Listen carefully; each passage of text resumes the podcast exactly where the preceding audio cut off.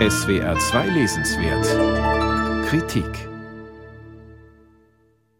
was hat der mittelalterliche Stadtkern Berlins gemein mit der römischen Latrine in Rottenburg am Neckar und den Pfahlhäusern von Unteruldingen am Bodensee? Es gibt sie im Original nicht mehr. Und damit weckten sie das Interesse Pia Volks. Für ihren Atlas Deutschlands verschwundene Orte ist die Leipzigerin kreuz und quer durchs Land gereist. Sie suchte nach Spuren der Judengasse in Frankfurt am Main. Sie besuchte Rheinheim im Saarland, wo in der Antike eine römische Palastvilla stand, aber auch in Oberhausen die erste Hütte des späteren Industriemolochs Ruhrgebiet. Im Falle der Heuneburg bei Sigmaringen rekonstruiert sie einen keltischen Handelsplatz der Eisenzeit mit immerhin 4000 Einwohnern. In der Bauweise der Häuser mischten sich Stile aus unterschiedlichen Ländern. Diese Melange deutet darauf hin, dass die Menschen von Heuneburg internationale Wirtschaftsbeziehungen pflegten. Internationale Einflüsse stellte man dann auch fest in den Grabbeigaben dreier keltischer Frauen, die an der Heuneburg bestattet worden waren und deren Ruhestätte vor gut zehn Jahren als Fürstinnengrab aus dem Gräberfeld Bettelbühl bekannt benannt wurde. Aus diesen Grabbeigaben schließt Pia Volk, dass die keltische Gesellschaft hier vor 2600 Jahren den Frauen einen höheren sozialen Rang eingeräumt habe, als man es von vielen anderen Völkern der Zeit annimmt. Antike Orte wie die Heuneburg machen ein Drittel des Buches aus. Dazu gesellen sich sieben Schauplätze des Mittelalters und 13 aus der Neuzeit, zehn davon allein aus dem 20. Jahrhundert. Auch scheinbar abseitige, wie die Stadt Haaren an der Ems, die 1945 von den Deutschen geräumt werden musste, damit dort polnische Soldaten untergebracht werden konnten.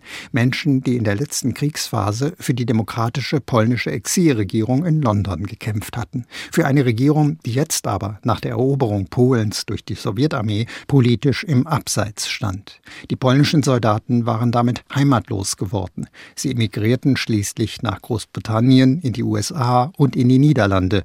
1947 kehrten die Deutschen nach Haaren zurück.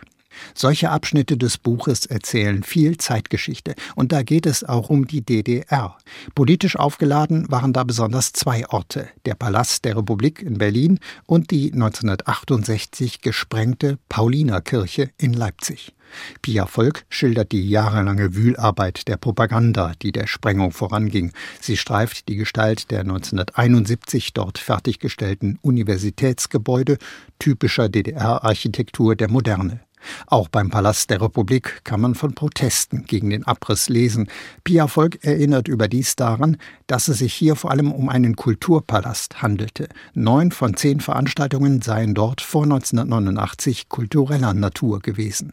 Man hat hier also ein Buch vor sich, das unterhaltsam Geschichte vermittelt und doch sogar Kennern das eine oder andere Neue bietet. Die Autorin weist dabei an vielen Stellen auf Aspekte hin, die sich heute mangels Quellen nicht mehr erhellen lassen. Wohl hätte sie beim Palast der Republik auf den Skandal um das Festival Rock für den Frieden von 1984 hinweisen müssen. Dort sagte die Kölschrock-Gruppe BAP ihren Auftritt ab, weil die DDR ihr verbieten wollte, für Meinungsfreiheit einzutreten.